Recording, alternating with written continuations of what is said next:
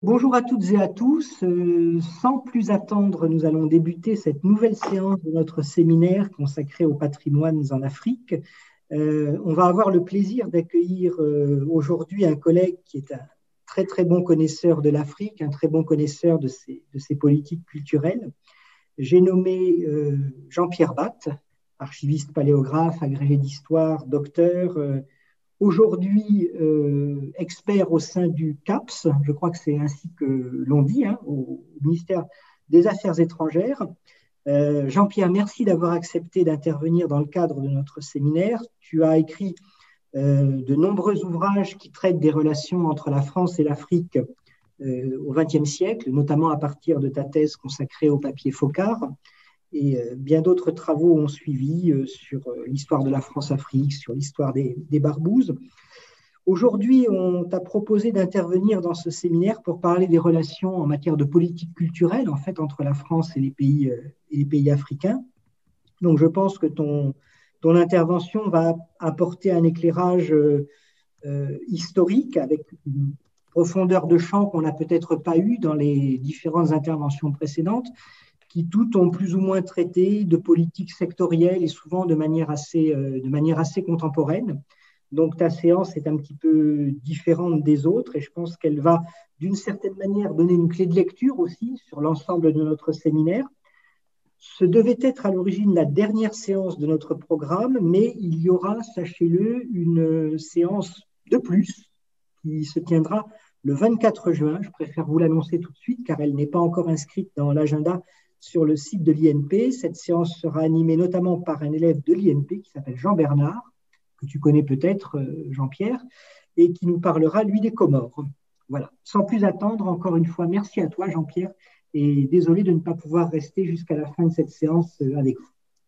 merci beaucoup. Merci euh, à Christian, Émilie et à tous les auditeurs auditrices de l'INP. Les problème technique était de mon côté, donc je présente toutes mes excuses. Et je suis très heureux, effectivement, à travers cette introduction, qu'on ait rappelé un terme qui est trop souvent euh, euh, négligé ou sous-estimé, qui est celui de la politique. C'est-à-dire que construire du patrimoine et construire de la politique patrimoniale, c'est vouloir ou ne pas vouloir faire de la politique publique avec différentes échelles. Euh, comment dirais-je? Instinctivement, depuis la Révolution française, on prend l'échelle nationale comme le gabarit de la fabrication de ces politiques, et on verra que dans le cas des relations franco-africaines, il y a eu d'autres échelles, pas simplement transnationales, mais aussi d'autres agoras de construction des euh, mécanismes, le terme consacré a été de coopération ou d'assistance technique, pour faire euh, du patrimoine, pour fabriquer du patrimoine. Alors, pour euh, bien que vous compreniez mon point de vue, moi je suis très, très marqué dans cette affaire. À l'école des chartes, j'ai était euh, le dernier bénéficiaire d'une filiation en pointillé qui était l'école dakaroise. Elle a été notamment portée par Mbaye, directeur des Archives nationales du Sénégal de 1977 à 2005. Il y a eu d'autres personnes assez connues hein, euh, euh, qui étaient dans cette, dans cette diagonale africaine, dont un conseiller, de, un conseiller présidentiel puis à l'OIF d'Abde Diouf, et euh, pourquoi cette école dakaroise, entre guillemets, s'est singularisée? Parce qu'elle était la porteuse d'une coopération franco-sénégalaise et en fait franco-ouest-africaine euh, à travers l'expérience de l'école des bibliothécaires archivistes et documentalistes de Dakar. Et l'idée a été, de manière contre-intuitive par rapport aux décolonisations en Indochine, à Madagascar, puis ailleurs, de dire que les archives des gouvernements généraux pouvaient être maintenues dans la mesure où on engageait une politique sur le long terme. Et euh, les différents acteurs hein, qui, ont, qui ont euh, proposé cette formule et dont Saliou a été le garant à partir des années 70 ont toujours pensé qu'une politique se déployait sur des décennies et pas le temps d'un mandat politique ou le temps parfois d'un mandat de conseiller d'action culturelle en ambassade ou d'un euh, ministre de la culture ou d'un directeur d'un musée. Cette notion est très importante parce qu'elle elle a permis de créer une certaine idée du patrimoine et euh, évidemment, je vais peut-être commencer, ce sera ma première partie, par l'héritage singorien et ce que ça signifie dans la conception, dans l'imagination des politiques patrimoniales. Politique patrimoniale, naturellement, j'utiliserai de manière induite l'adjectif francophone en permanence. Senghor, dès le départ, en tant qu'héritier de la négritude, imagine que euh, le binôme culture et politique va être un de ses marqueurs distinctifs de gouvernance. On est, je le rappelle, hein, sur une synchronie euh, où euh, Malraux crée le ministère de la Culture, le secrétaire d'État pour ministère de la Culture à partir des premiers temps de la Ve République, où on commence à questionner l'architecture étatique jusqu'à la déclinaison de MJC que vous connaissez, mais aussi de la décentralisation de certains euh, centres muséaux. Et au fond, Senghor va rentrer dans ce mouvement. L'échéance la plus connue, c'est le fait qu'il va s'employer le plus tôt possible à tenir son fameux Festival des arts nègres à Dakar en 1966, qui est un mélange entre, pour aller vite, l'héritage euh, culturel de la négritude forgé dans l'entre-deux-guerres et affirmé dans les années 40, et d'autre part le goût pour euh, de l'art contemporain, puisque notamment au Palais de Justice, et bien enfin ce qui deviendra Palais de Justice, il va être installé le fameux musée dynamique avec cette question de la création qui va immédiatement challenger euh, le patrimoine au sens euh, art traditionnel. Je reviendrai sur cet adjectif qui justement a été sévèrement galvaudé. Dès le départ, Senghor veut faire de Dakar une, euh, veut faire un soft power, si vous voulez, dakarois à travers cet événement. Aujourd'hui, c'est un événement qui est passé euh, largement sous silence dans les mémoires, en dehors du Sénégal, parce qu'en 1977, un deuxième festival, le FESPAC, s'est tenu à Lagos. Et ce festival de Lagos en 1977 a délibérément pris le contre-pied du Festival des Arts Nègres avec notamment des personnages comme Ole Soyinka, le fameux euh, prix Nobel de, littérature, qui a euh, rappelé que la négritude était en fait entretenait une relation complexe avec la colonisation et que au nom de l'Afro-Pride ou du panafricanisme, eh bien une autre formule telle que le FESPAC à Lagos allait le porter, telle qu'une culture anglophone allait le porter, telle que la culture euh, atlantique, c'est-à-dire l'interaction entre euh, le renouveau culturel lié à la lutte des droits civiques aux États-Unis et l'affirmation de pouvoirs euh, qui n'étaient pas dans l'emprise de la France-Afrique en Afrique anglophone, eh bien, pouvaient proposer autre chose, non pas une continuité d'un soft power francophone, mais l'affirmation d'une autre expérience. Cependant, la question du euh, premier festival mondial des arts nègres est restée un jalon mémoriel très fort, puisque Ibrahima Wane et Saliumba ont tenu en 2016, vous avez ici les actes du colloque, euh, un, colloque sur le cinquantenaire de ce festival, en rappelant alors notamment euh, dans différents grands hôtels, le musée dynamique, euh, pardonnez-moi, n'était pas au Palais de Justice, il était dans d'autres sites, il a été réaffecté des années plus tard pour une brève expérience au Palais de Justice. il y a eu tout un imaginaire autour de ce qu'aurait pu être la politique événementielle la politique, euh, euh, de le, côté euh, spectacle. Alors j'insiste là-dessus parce que cette tension entre patrimoine et art vivant hein, a très très vite dans les services d'action culturelle penché pour des raisons évidentes, comme partout dans le ministère de la Culture en France, au bénéfice des spectacles vivants, des arts vivants, pour essayer de créer de l'interaction. Et c'est comme ça que très très vite, ce qui va survivre du Festival des Arts ce n'est pas tant l'idée, le, sujet, que euh, le fait que les instituts français, ce qui les centres culturels français qui vont devenir des instituts français, vont devenir des, euh, en fait, des théâtres nationaux, des sortes de scènes nationales dans les capitales. Et encore aujourd'hui, dans beaucoup de capitales, à Brazzaville, à Libreville ou ailleurs, la principale scène nationale reste l'Institut français. C'est très compliqué à partir de là, certaines mises à distance. Et pourtant, et pourtant, il y a eu dans cette école dakaroise une alternative dans cette politique sur le temps long qu'a pensé Salium Bay, qui était euh, le maintien des archives de l'AOF à Dakar. Vous avez déjà dû entendre la question du partage des archives entre les archives de souveraineté, hein, qui engageaient donc les relations de sûreté, c'est-à-dire de police, le fichage des individus, les archives de euh, relations internationales, de cas frontaliers, les archives militaires, donc tout cet ensemble qu'on appelle archives de souveraineté, qu'on distingue des archives de gestion, qui étaient les archives, disons, euh, de, comme on dit dans le vocabulaire colonial, de mise en valeur, c'est-à-dire en fait d'exploitation économique des colonies. Eh bien, normalement, euh, aux indépendances, on avait cette scission qui s'opérait au niveau des archives du gouverneur général, hein, donc à Dakar, à Tananarive, à Brazzaville et précédemment à Saigon. Et l'idée là a été au contraire de maintenir l'intégralité des archives de l'AOF à Dakar, avec le pari que ça pouvait être le creuset pour former une école d'archivistes dakarois, le tout en partenariat avec le contrôle scientifique et technique de ce qui va devenir à terme les archives nationales d'outre-mer, qui était à l'époque le centre des archives d'outre-mer d'Aix-en-Provence. Donc on a dans les années 60 un processus de coopération dont Jacques Charpie, euh, qui était euh, affecté en coopération jusqu'en 1977 à Dakar, dont Jacques Charpie a été l'une des principales chevilles ouvrières. Et très très vite, ça connaît un succès puisque l'UNESCO va soutenir la création de l'école bibliothécaire archiviste de Dakar dès les années 60. Elle se crée en même temps que se créent les archives coloniales à Aix, que euh, le directeur des archives nationales du, Nigeria va parler de Holy Mecca, de Sainte Mecque pour les archives, tellement la continuité euh, scientifique est garantie entre euh, le crépuscule colonial et l'émergence d'une politique culturelle sénégalaise. Et Salumba, lui, parlera de mémoire partagée, alors pas au sens de Benjamin Stora, hein, en considérant que les mémoires n'ont pas vocation à se réunir, mais que c'est la gestion d'un patrimoine partagé qui permet de revisiter tous les, euh, tous les éléments professionnels et historiques, c'est-à-dire archivistiques, patrimoniaux et historiques, de la relation franco-sénégalaise et plus largement, comme il s'agit des archives de l'AOF, franco-ouest-africaine.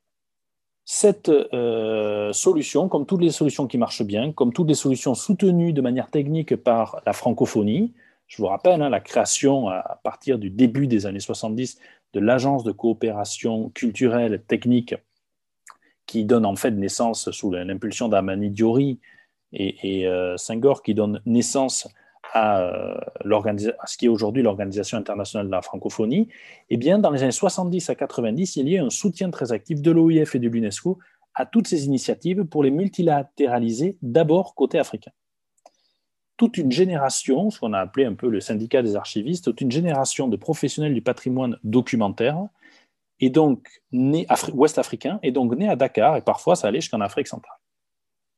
Le paradoxe, pour terminer cette première partie sur les héritages paradoxaux de la négriture de Senghor, le paradoxe, c'est que la France, dans sa politique de coopération, proposait un renforcement des capacités bilatérales, c'est ce que vous avez pu parfois déjà fréquenter, hein, c'est ce que l'INP fait de manière sectorielle sur la question euh, des archives puis euh, du palais du Jubilé en Éthiopie, c'est-à-dire un renforcement de capacité sur des questions de MH, de musées, d'archives. Bon, euh, cette question des, des capacités bilatérales s'est heurtée quand même au fameux plan d'ajustement structurel qui ont prévalu dans les années 80 et 90, c'est-à-dire aux grandes cures d'austérité imposées aux jeunes États africains par le FMI et la Banque mondiale. De sorte que des coupes sévères ont dû être portées dans les secteurs de l'éducation, de la santé et naturellement de la culture, qui fait que là où on avait une montée en puissance depuis les années 70 d'un système culturel pour les États qui avaient voulu jouer le jeu, dont le Sénégal, mais il y avait aussi par exemple Madagascar ou d'autres, on a eu une fragilisation structurelle parce qu'on est très très vite rentré dans un taux de dépendance à une gestion en mode projet et non plus dans une gestion à long terme soutenue. C'est à ce moment-là, dans le cas des archives, qu'on a vu, euh, avec des effets que vous connaissez, hein, le décalage de 20 ans entre le recueil des archives et, euh, enfin, la, clôture des dossiers, leur recueil, leur traitement, ces, fameux deux à trois, ces fameuses deux à trois décennies de gestion matérielle, eh bien, on a vu l'infléchissement d'abord en dotation, ne fût-ce qu'en boîte cochard, puis après en moyens humains, et enfin en politique publique. Donc, il y a eu paradoxalement un avènement du mode projet très très très très tôt, tant dans les politiques bilatérales que à terme dans les politiques multilatérales.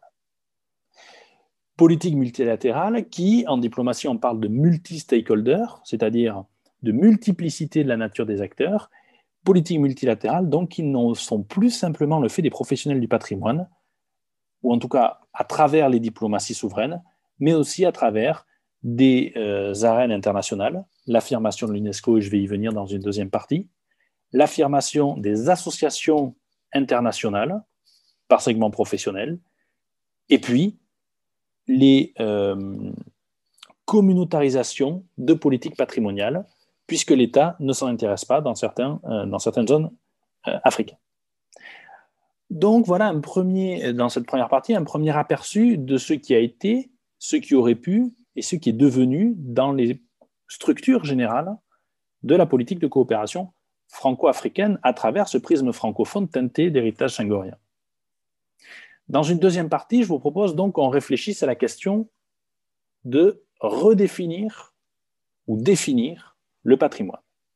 Parce que et le débat sur les musées, vous avez dû le voir, a été extrêmement marqué là-dessus.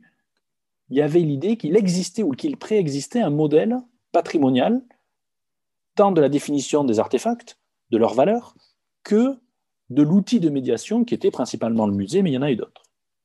Alors évidemment, tout ce que je vous dis, vous pourrez venir en contradiction euh, farouche et, frontale, puisque c'est euh, au fond votre cœur de métier, mais c'est bien ce qui est le non-dit des enjeux euh, liés à la question des restitutions des biens culturels qui définit ce qui est et ce qui fait patrimoine.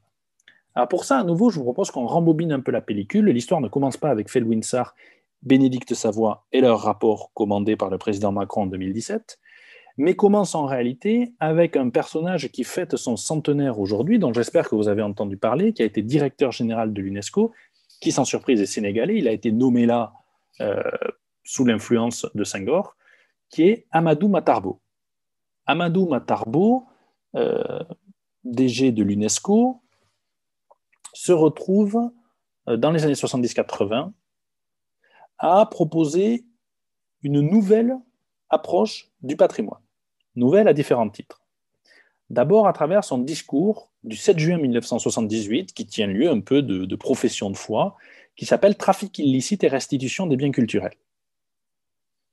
Il dit, derrière la question des trafics des biens culturels, qui sont, une dénonciation des criminalités de l'instant, il dit que la restitution des biens culturels est un biais spécifique pour les États qui ont vécu la colonisation.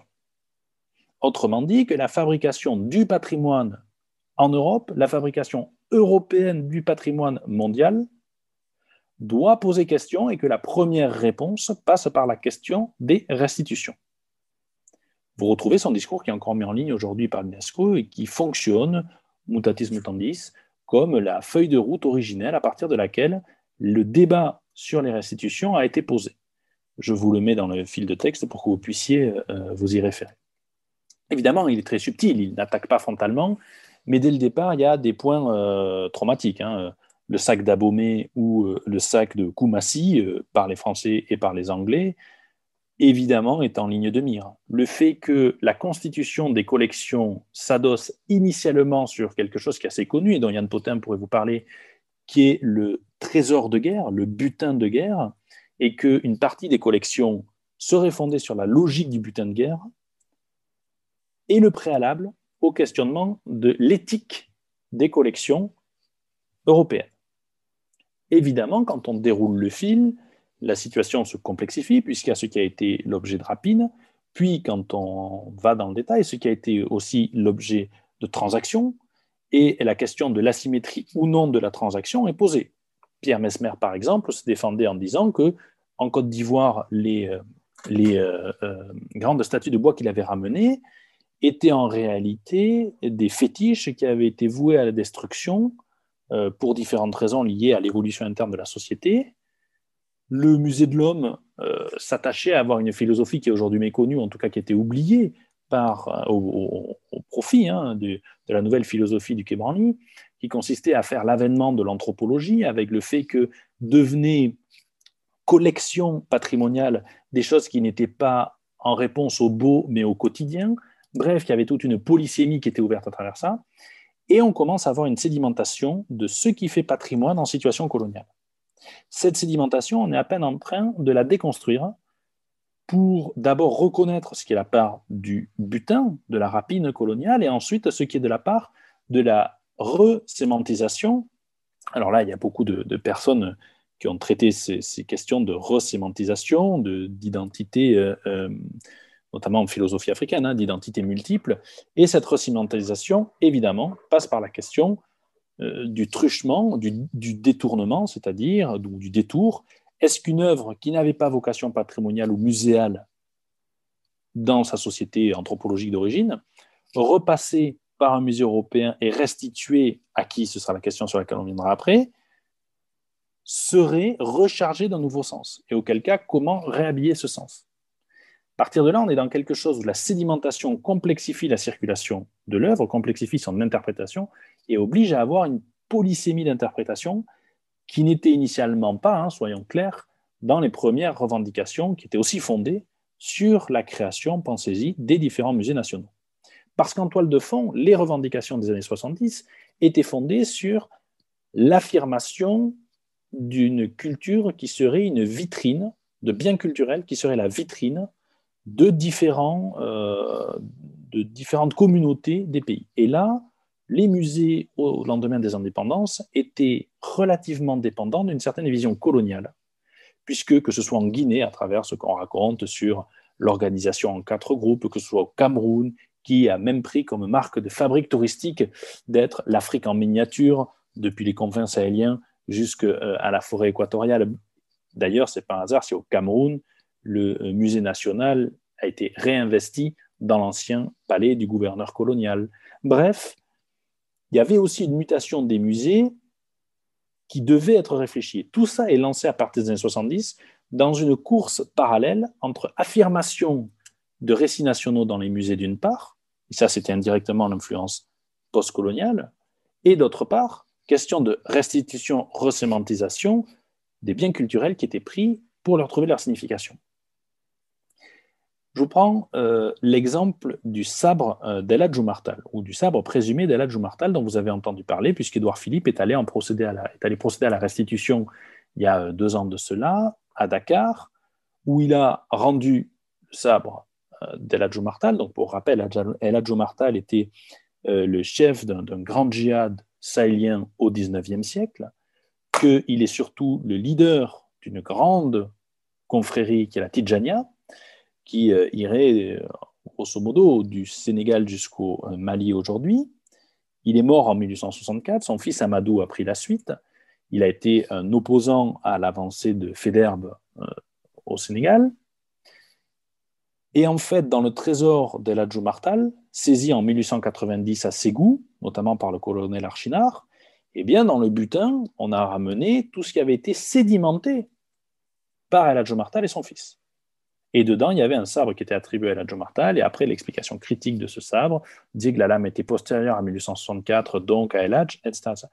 Ce qu'on n'a pas vu, c'est que ce trésor était en lui-même déjà polysémique et que quand il a été ramené au Sénégal, il a été rechargé d'une valeur tout à fait particulière qui a échappé aux trois quarts des interlocuteurs. C'est qu'il a été resacralisé en passant par les mains de ce qu'on appelle la famille oumarienne, c'est-à-dire les grandes familles religieuses qui sont les héritiers de la baraka, hein, c'est-à-dire de, la, grâce divine, pour aller vite, de la Jumartal, et qui sont les dépositaires de la légitimité oumarienne au Sénégal. Du coup, côté malien, la Tidjania euh, s'est ému de ne pas avoir eu aussi son moment. Tout ça pour dire que les phénomènes de resémantisation ne sont pas des phénomènes de restauration antécoloniale, mais d'empilement ils font partie de l'histoire des objets et c'est toute la complexité de montrer ça. Dans les années 70, évidemment, on ne sait pas qu'on va ouvrir la voie à des choses aussi complexes. En revanche, le discours d'Amadou Matarbo s'inscrit dans une politique plus large où l'UNESCO affirme la coopération multilatérale et où la francophonie, que ce soit l'institution francophonie issue de la CCT dont je vous parlais tout à l'heure, ou que ce soit les coopérations bilatérales francophones par les services d'aide et de, coopération culturelle, vont passer à travers le multilatéral. C'est l'âge où, dans les années 80 et surtout 90, vont éclore les fameuses écoles. Je vous ai parlé de l'école bibliothécaire archiviste de Dakar, qui était une initiative franco-sénégalaise qui devient un projet UNESCO. Vous connaissez l'école des patrimoines africains à Porto Novo, qui était un projet UNESCO et qui s'est arrêté quand le projet UNESCO n'a plus été financé par l'UNESCO. Mais il faut vous dire que tous ces projets francophones ont eu leur pendant dans l'Afrique anglophone. Par exemple, l'équivalent de l'EBAD a eu lieu à Kampala. Euh, idem pour euh, l'école des patrimoines africains qui a été faite en anglophone, etc., etc. Et pour que ça marche, le tissu de sociabilité des conservateurs qui a sous-tendu cette prise de conscience internationale, ça a été les fameuses associations professionnelles internationales dont je vous parlais, au premier chef l'ICOM, la fameuse association euh, euh, pour les conservateurs de musées, la fameuse ICOM, puis l'IFLA, l'association des bibliothèques, qui a créé les conditions de définition à la fin des années 90 de l'ICA ou CIA, l'Association internationale sur les archives, caractérisant le patrimoine documentaire. Et donc, vous avez à partir de là tout un mécanisme normatif international des années 70 jusqu'aux années 2000 qui se met en place, notamment ICOM, IFLA, ICA, etc. Il faut voir que ce discours normatif, qui n'a aucun levier euh, coercitif, qui ne peut pas obliger les États, qui ne peut pas aller désosser, critiquer, démonter des politiques euh, souveraines nationales, je veux dire, qui ne peuvent pas contester les lois françaises, à commencer par le caractère inaliénable des œuvres, euh, du, pardon, du patrimoine euh, culturel français. Malgré tout, il faut vous dire que pendant 30 ans, il y a des élites africaines, professionnelles, qui se sont conscientisées aussi à travers un dialogue raisonnable d'échange au sein euh, de l'ICOM et que cet échange a été extrêmement dense, notamment dans le monde francophone. C'est l'époque où Totavel, entre autres, accueillait énormément de chantiers de fouilles, où une partie des archéologues qui sont aujourd'hui en train de redécouvrir les chantiers archéologiques euh, en Afrique de l'Ouest, les chantiers préhistoriques, vous savez qu'on est en train de réviser en grande partie, hein, entre l'histoire du climat et l'histoire de l'implantation humaine, euh, les différents foyers de peuplement en Afrique euh, dans ce que nous, on appelle la préhistoire, mais aussi un peu plus tard sur les 12e, 13e siècles, ce qu'on appelle, ce que François-Xavier Fouvel appelle euh, l'Afrique des siècles d'or, à travers penser euh, au site de l'Europini au Burkina Faso. Bref, tous ces acteurs, tous, notamment archéologues ou muséaux, sont passés par les solidarités de ces associations internationales qui leur ont donné accès, évidemment, à des stages bilatéraux en France ou ailleurs. Donc il y a une culture francophone qui a échappé un peu à la structuration d'État, mais qui a fait réseau et qui a créé le tissu qui sous-tendait les années 90 et donc à terme 2000. Or, pourquoi ça pose problème? Parce que c'est le moment même où il y avait cette montée en capacité scientifique, technique et humaine que les plans d'ajustement structurel des années 80-90 ont cassé les capacités de déploiement dans les pays. Donc on s'est retrouvé avec des acteurs relativement compétents et avec des structures de financement relativement sévères qui font que on n'a pas compris qu'il continue à y avoir une incubation des sujets à la suite de tout ce qui avait été ouvert par Amadou Matarbo, parce qu'on était en train de faire de la gouvernance culturelle en mode projet et qu'on a oublié qu'il y avait des gens qui réfléchissaient à du patrimoine d'État, du patrimoine public en Afrique, notamment en Afrique de l'Ouest. Et, toujours dans cette question qui fait le patrimoine, la sortie par le haut, du fait de toutes ces contraintes ou de ce paysage particulier, a été que, très très vite, la garantie de sortie, la garantie consensuelle ou faussement consensuelle, a été d'essayer de courir après des standards internationaux, standards internationaux évidemment standardisés par l'UNESCO. Et la labellisation de sites, notamment de sites auprès de l'UNESCO, a été la grande course des années 90-2000. C'est le fameux programme World Heritage ou Patrimoine du Monde que vous retrouvez, où euh, de manière pionnière, nos archives de l'AOF ont été inscrites dès 1997 au fameux euh, au fameux World Heritage, les archives royales, c'est-à-dire précoloniales de Madagascar pour la monarchie merde aussi, mais on peut penser à des sites, je pense à des bois sacrés au Nigeria. Il y a eu énormément de euh, labellisation dans les années 90 qui étaient des prix d'encouragement. C'est-à-dire que c'était à la fois pour reconnaître le travail fait et aussi pour dire à partir de maintenant, ce patrimoine doit être protégé non plus sur la seule volonté des États souverains, mais pour des raisons d'histoire de l'humanité. Et euh, euh, cet universalisme, très séduisant en apparence, a eu comme problème que les moyens n'étaient pas nécessairement mis en phase. Donc il y avait une aspiration, au sens propre du terme, intellectuelle, qui devait embrayer une aspiration tout aussi euh, littérale, financière. Sauf qu'on a découvert assez vite dans les années 2000 que l'inscription au patrimoine mondial de l'UNESCO n'offrait accès qu'à un label qui, à son tour, devait permettre de lever des fonds, mais qu'en aucun cas, ça ne permettait de lever des fonds. Donc, on a en permanence, à partir des années 2000, un jeu entre extraversion des standards et souveraineté des politiques publiques qui était extrêmement compliqué à conduire pour les euh, professionnels du patrimoine africain. De sorte qu'il euh, y avait l'espoir que l'inscription à l'UNESCO attire l'attention, mais c'était très dur de faire vivre. Et deuxième euh, contrainte particulière, tout, spécifiquement au Sahel, ça a été avec la guerre djihadiste de, Tombouctou notamment, hein, en 2012, la question de, des, saccages de guerre avec la destruction notamment des mausolées de Tombouctou, la protection et la destruction partielle des fameux manuscrits des bibliothèques euh, patrimoniales religieuses de Tombouctou, qui euh, ont fait inscrire ces actes au niveau des crimes de guerre. J'insiste dessus parce que pour la première fois, la communauté internationale en 2015 procède à, l'arrestation, puis euh, à l'instruction du procès du responsable de la police politique de Tombouctou, qui a ordonné, qui était un des commanditaires qui a ordonné la destruction des mausolées, considérant que euh, ces patrimoines religieux relevaient d'une forme de, paganisme ou, ou, en tout cas de, comment dire, de, caractère hérétique par rapport à la conception salafiste de l'islam et que la médiation par les saints que garantissaient hein, les fameux mausolées des saints, les 333 saints qui protégeaient Tombouctou, dont euh, le mausolée de l'entrée de la ville, eh bien, euh, était contradictoire avec une certaine idée. Vous avez même eu récemment, je ne sais pas si vous avez vu euh, à la télé, de plus en plus on commence à parler de cette histoire de la destruction raisonnée, stratégique et propagandiste en Irak, en Syrie et au Mali, euh, de, patrimoine musulman. notamment Guimet, la directrice de Guimet, a beaucoup réfléchi à ces sujets, etc. Tout cela a abouti à la création de la fameuse fondation Alif, qui est, il faut, alors je vous ai mis à nouveau le lien euh, dans le chat, la fondation Alif, qui est une fondation de protection du patrimoine et qui pourrait s'inscrire en loin dans la philosophie des fameux Monuments Men, mais qui en fait est d'abord une, entreprise non gouvernementale. Elle est alimentée par des fonds, notamment euh, émiratis, puis saoudiens.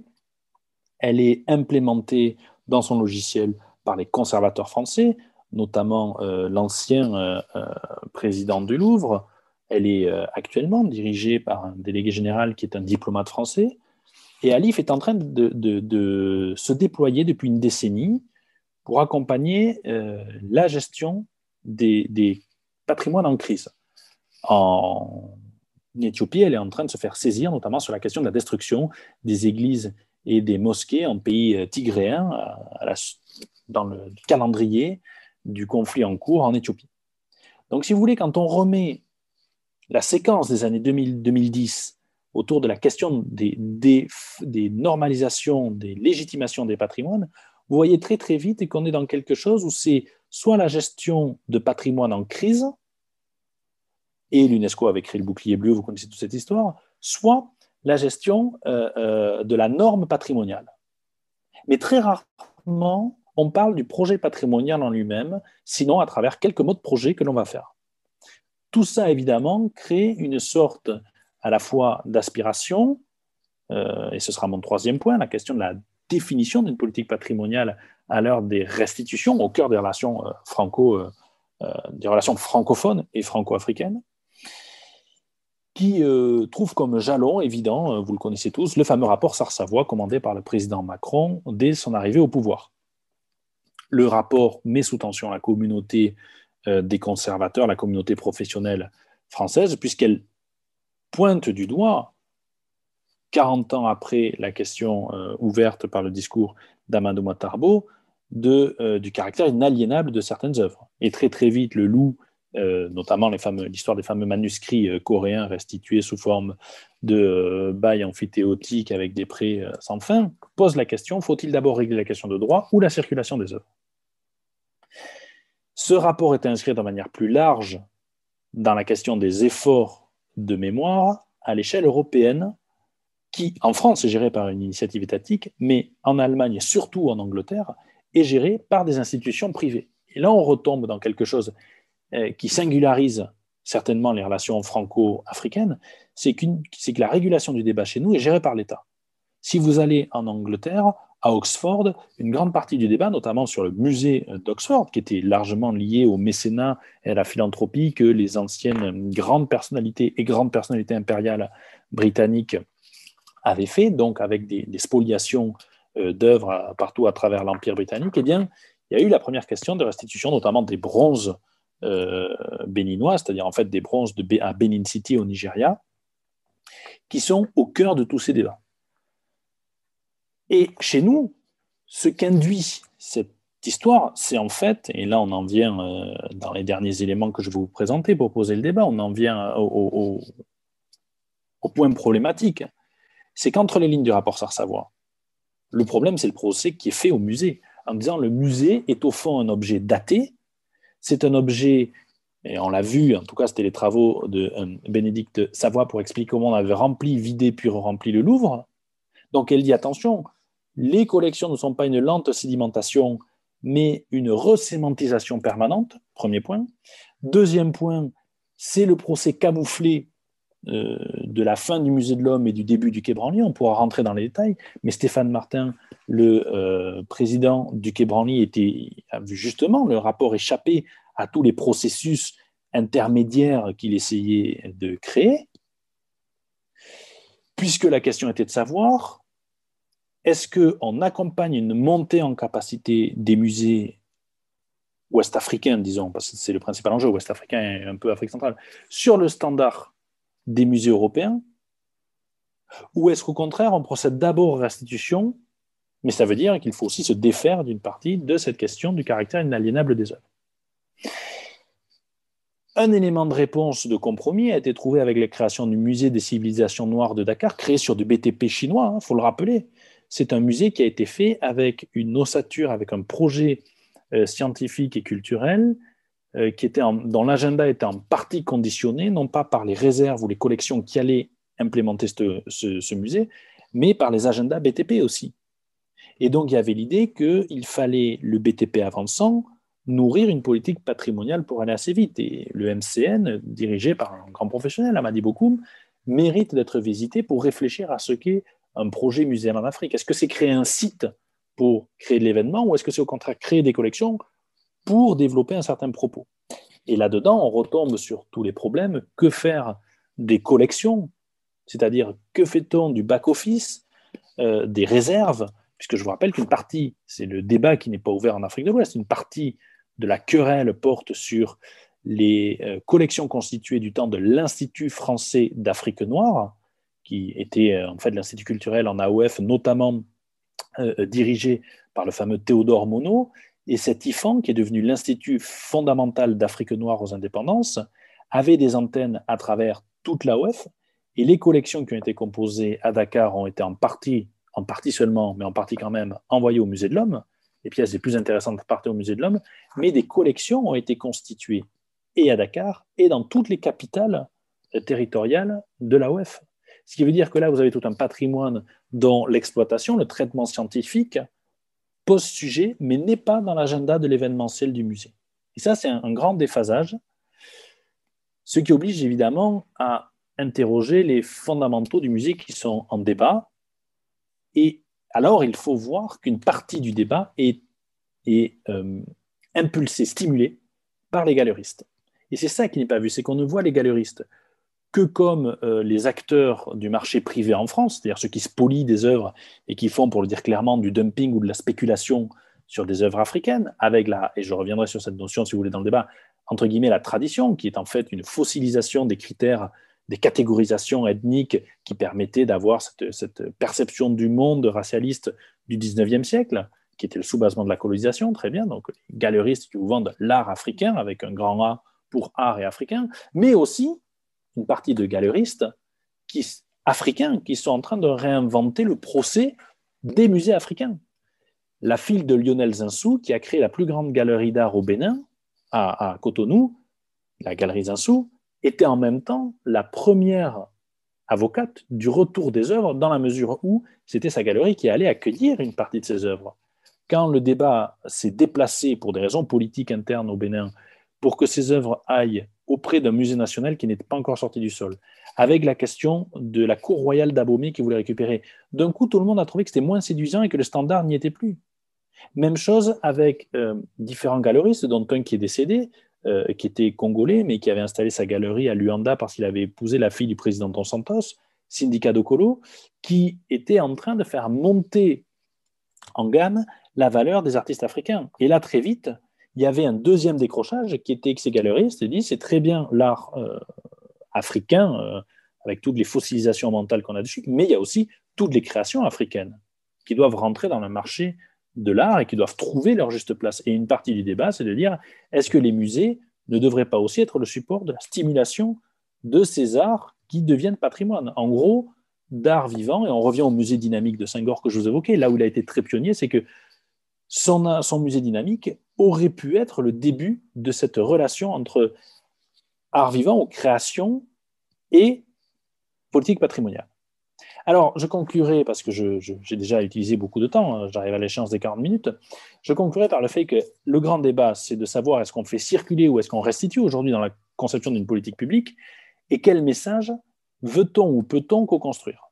Évidemment, le poids des restitutions est au centre de ce jeu, mais on ne fera pas l'économie de savoir quelle est la définition que des institutions culturelles souveraines africaines qu'elle soit nationale ou régionale, ça peut être à, l'échelle d'un consortium de musées, ça peut être à l'échelle d'une branche régionale euh, de l'ICOM, ça peut être à l'échelle d'une politique définie par l'Union africaine ou la CDAO, c'est-à-dire une organisation régionale, puisque je vous rappelle que l'année 2021, quoique sous Covid, enfin la présidence de l'Union africaine 2021 du président congolais Félix Tshisekedi est officiellement porteuse d'un projet, c'est la culture en Afrique à l'heure où en France se pose la question évidemment en Europe de manière générale des euh, restitutions des œuvres d'art, mais aussi de la saison culturelle africaine 20 etc., etc. Voilà, donc vous voyez, à l'issue, moi, le message que je veux euh, euh, faire passer, en tout cas celui pour lequel je plaide depuis toujours, il est double. C'est le patrimoine, c'est d'abord une politique. Donc, tant qu'il n'y a pas de définition d'une stratégie politique, la gouvernance en mode projet ne fera que saupoudrer à gauche ou à droite. Et deuxièmement, pour définir une politique, il faut des professionnels, et ces professionnels existent en Afrique. Ce n'est pas la peine de se demander où, ils sont, ils existent. Seulement, on les sollicite relativement peu dans le débat. Alors moi, la dernière, la dernière petite touche, dans les coulisses, de, en tout cas dans les débats qui ont suivi euh, ou qui ont accompagné le rapport Sars-Savoie, moi, j'étais un ardent partisan pour donner la parole aux professionnels africains qui, depuis les années 90, réfléchissent largement à tous ces sujets, ont parfois des points de vue divergents avec euh, ceux des conservateurs français, mais au moins arrivent à des sujets de politique publique patrimoniale intelligentes, intelligibles et réalistes. Et ça, je pense que c'est la pièce du débat qui fait défaut parce qu'on redécouvre en permanence ces sujets par le haut, par la protection de, de ce qu'est le musée en tant que tel, et on ne voit pas ce qu'est le processus construction du fait patrimonial par les acteurs francophones en Afrique. Voilà, je vous remercie. Euh, et après ces 40-45 minutes, je me tiens à votre disposition pour le débat euh, à suivre. Merci beaucoup. J'avais aussi une réflexion parce que vous avez évoqué euh, tout à l'heure le, rôle de la Chine dans la construction du musée des civilisations noires de Dakar. Et en fait, la question qui se pose, c'est justement la concurrence en fait d'autres pays donc, par rapport à la, à la, France. Et est-ce que la France a encore sa place en fait dans dans cette relation avec euh, les institutions culturelles africaines? Est-ce qu'elle n'est pas euh, déjà concurrencée par d'autres pays qui apportent peut-être euh, pas seulement des projets, mais des, des, politiques, en fait voilà. Ok, bon, ce que je veux dire n'engage que moi. à mon sens, c'est se tromper que de croire que le centre de gravité de la définition des politiques francophones est en France la définition des politiques francophones, elle est à minima entre euh, les capitales africaines qui veulent dialoguer avec Paris, et Paris, bon, peut-être, mais certainement en Afrique. C'est-à-dire que voir, en tout cas c'est ma conception, voir la question culturelle francophone comme un monopole de la coopération franco-africaine, Bah, pourquoi? On, ne fait pas en retour, nous, un monopole de notre politique francophone avec les États africains. le Louvre ne travaille pas qu'avec euh, des États africains. Donc pourquoi est-ce que les politiques francophones ne pourraient pas se définir en dehors de Paris? Ça me semble assez cohérent, ça. Maintenant, euh, que les Français aient mis un signe distinctif, oui, certainement. certainement. Après, c'est aussi aux Français de savoir quel type de politique ils veulent. Alors, le premier élément de réponse que je vous apportais, c'est que les Français ont considéré que c'était un élément suffisamment stratégique pour que l'Agence française de développement crée, peut-être tardivement, mais en tout cas crée depuis euh, quelques années, une ligne budgétaire qui s'appelle ICC, Industrie créative et culturelle, pour répondre justement au changement de gabarit et à l'effet levier euh, de financement qui doit être produit sur le monde du patrimoine et que le virage, un des effets induits du rapport Sars-Savoie, c'est que cette ligne ICC qui affectait indistinctement les créations culturelles, euh, euh, les nouveaux médias ou autres, a été rebasculé en partie sur du patrimoine, sur de la protection du patrimoine. Ça a été le cas notamment euh, en Éthiopie autour de la protection euh, des, des, églises de la Libella. Mais tout ça n'a été possible que parce qu'il y avait des expertises franco-africaines. Alors je dis franco-africaines, je vais dire afro-françaises, mais je dis franco-africaines parce que c'est des rédactions qui sont faites à destination de la bureaucratie française. Euh, et en l'occurrence, en Éthiopie, c'était euh, depuis plus de 50 ans l'expertise du Centre français des, études éthiopiennes qui a, sous-tendu un savoir. Mais à Dakar, vous avez sans aucun problème un, tissu de, de, de, professionnels, des conservateurs du patrimoine. Euh, Amadi Bokoum, je vous parlais de Saliou sur le patrimoine documentaire, on pourrait décliner. Hein. L'actuel chief archiviste de l'UNESCO, c'est un élève de cette école, hein. c'est Adama Alipam, bon, etc ils sont en train de définir une politique. Macky Sall définit une politique. Bah, ils ne passent pas par le BTP français. Bah oui, oui, ils ont le droit quand même de ne pas passer par le BTP français. La question, en revanche, est quelle est la phase qui est faite entre le projet du musée des civilisations noires, c'est-à-dire la, construction, et la, politique scientifique qui va fatalement impacter la question des collections. Et ça, c'est tout le travail que doit réguler euh, beaucoup, mais il, le fait. Seulement, il le fait dans des situations de contraintes économiques, de crise. Comme toujours, tant que la, la, culture n'est pas mise en avance de phase sur plein de projets, euh, bah oui, le mode de, gouvernance projet, fatalement, euh, il impacte là où le politique a la perception du problème. Il y a, euh, par exemple, le soutien à l'Europigny est un soutien structurant que différents professionnels autour dans le monde archéologique euh, euh, connaissent. Donc, je pense que l'Europigny a des avocats qui dépassent le Burkina Faso. Il y a toujours, il y avait des stagiaires de l'INP qui étaient allés, il y a tout ça. Maintenant, encore une fois, quand je disais que ce qui était en procès, c'était le musée à la française, le musée 19e à la française, est-ce qu'une autre forme du musée est possible? C'est-à-dire, est-ce que dans les contraintes, est-ce que le musée va être ou peut être autre chose? C'est très. Enfin, il y a une conception très française du musée. Voilà. Euh, il y a une autre conception déjà anglaise ou américaine, qui est notamment le musée d'université, qui est le, musée à l'Indiana Jones, c'est-à-dire on a payé des recherches, on vous montre dans les vitrines ce qu'on a volé, mais c'est bien parce qu'on est le centre du monde, etc. Bon. Euh, et puis, il va peut-être y avoir un, troisième âge où l'Afrique va inventer, l'Afrique francophone, peut-être une autre d'ailleurs, va inventer une autre expérience muséale. Pour l'instant, disons que l'apport chinois est structurant sur l'infrastructure. Et peut-être que dans 20 ans, les Chinois ou les Russes ou je ne sais pas qui, ou les Turcs, regardez la politique patrimoniale des Turcs sur les mosquées, ah, peut-être qu'il va y avoir une renaissance du patrimoine musulman en Afrique de l'Ouest, en Afrique de l'Est, avec, euh, avec de la restauration euh, de, mosquées par les Turcs. Pour l'instant, on n'est pas là, mais la stratégie qu'ils ont eue sur Sainte-Sophie peut être aussi répliquée ailleurs. Donc, vous voyez, il va y avoir beaucoup, beaucoup de questions qui vont se poser. Un dernier point, j'arrête dessus. La... Le patrimoine prend plusieurs formes. Les mosquées, il y a une thèse de géographie dessus. Les mosquées, notamment celle de Djenné, euh, euh, font patrimoine parce que, on va parce que la communauté va la recrépir tous les, tous les ans. Donc la question de faire patrimoine, c'est qu'est-ce qui résonne à l'échelle de la communauté que ce soit la communauté si c'est religieuse de fidèles, si c'est national de citoyens, si c'est municipal de, citoyens locaux, qu'est-ce qui résonne entre la dimension identitaire et quotidienne du patrimoine et sa vocation universaliste? Moi, je constate qu'une grande partie des politiques publiques ou des injonctions publiques ont été, internationalisées, pardon, aux dépens de certaines politiques plus euh, civiques, disons, où, euh, où il y a une réappropriation identitaire. Et ça, c'est tout le débat qui va se faire. Et cette réponse, elle ne viendra que des professionnels africains. Il y a quand même déjà quelques exemples de, musées où, on, insiste sur le caractère vivant euh, du patrimoine. Donc il y a déjà d'autres modèles qui sont, qui sont en place euh, en Afrique et qui se, qui se développent actuellement avec l'appui sur les communautés justement et leur expertise en fait. En tant que oui, mais vous voyez, vous voyez, moi je reviens à ça. On a tendance à abolir le rôle du conservateur euh, en Afrique.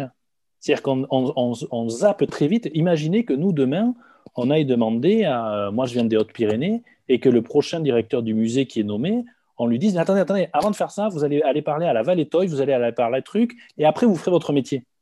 Moi, ce que je dis, c'est que à chaque fois qu'on réinvente ça, on abolit l'étape des professionnels africains. Je trouve ça toujours troublant, parce qu'ils existent. On ne ferait jamais ça en projetant un agent. Euh, une copine qui a été nommée à Amiens, à ma connaissance, elle n'est pas allée faire le tour des communautés à Amiens pour définir quelle était sa politique muséale. Et pourtant, le musée d'Amiens a été rénové de manière euh, relativement inédite. En France aussi, il y a des, initiatives euh, qu'on appelle participatives, de plus en plus, qui se développent pour faire euh, justement participer ce qu'on pourrait appeler les communautés, ou en tout cas voilà, le, public. Toujours, sous le contrôle scientifique et technique du conservateur. Tout à fait. Ce qui n'est pas le cas quand vous avez une injonction de l'UNESCO ou d'une autre structure qui a tendance à créer d'autres mécanismes intermédiaires. Et les galeristes, du coup, s'interposent. Hmm. Est-ce que nous avons des questions euh, dans le public euh, pour euh, continuer cette, cette discussion? Je n'en vois pas. Moi, j'en ai une. Alors, du coup, est-ce qu'il y a des. Est-ce qu'il y a des. Je suppose que dans ce séminaire, il y a des élèves conservateurs du, de l'INP. Oui, tout à fait. Alors, Alors combien d'entre eux font leur stage en Afrique? Alors, il y en a quelques-uns. Là, moi, j'ai pas, je ne m'occupe pas des stages, mais il y en, il y en a quelques-uns. Cette année, c'était un, peu compliqué. De... Non, oui, oui, oui. Il y en a régulièrement.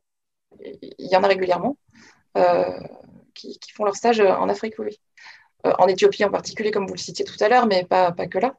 Parce que moi, j'ai souvenir d'avoir accompagné, donc j'étais dans les programmes du Gébi, euh, donc du vieux palais sur la question des expertises des manuscrits. Donc moi, j'ai accompagné une partie du processus de l'INP en Éthiopie par fréquentation dakaroise, je voyais aussi pas mal d'amis euh, de l'INP faire leur stage là-bas. Et, typiquement, une partie du savoir que les Français ont pu développer était liée à cette acculturation effectuée par les stagiaires INP en Afrique. Donc c'est très bon ça.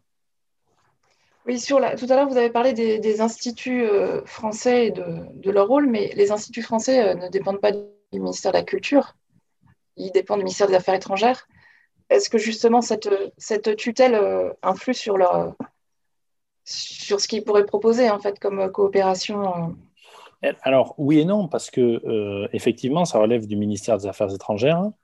Toutefois, premièrement, l'essentiel des personnels qui sont affectés comme conseillers de coopération d'action culturelle ou directeurs des IF ne viennent pas du personnel diplomatique, donc ils viennent d'un peu partout. Il peut y avoir des membres du ministère de la Culture, mais il leur appartient de candidater.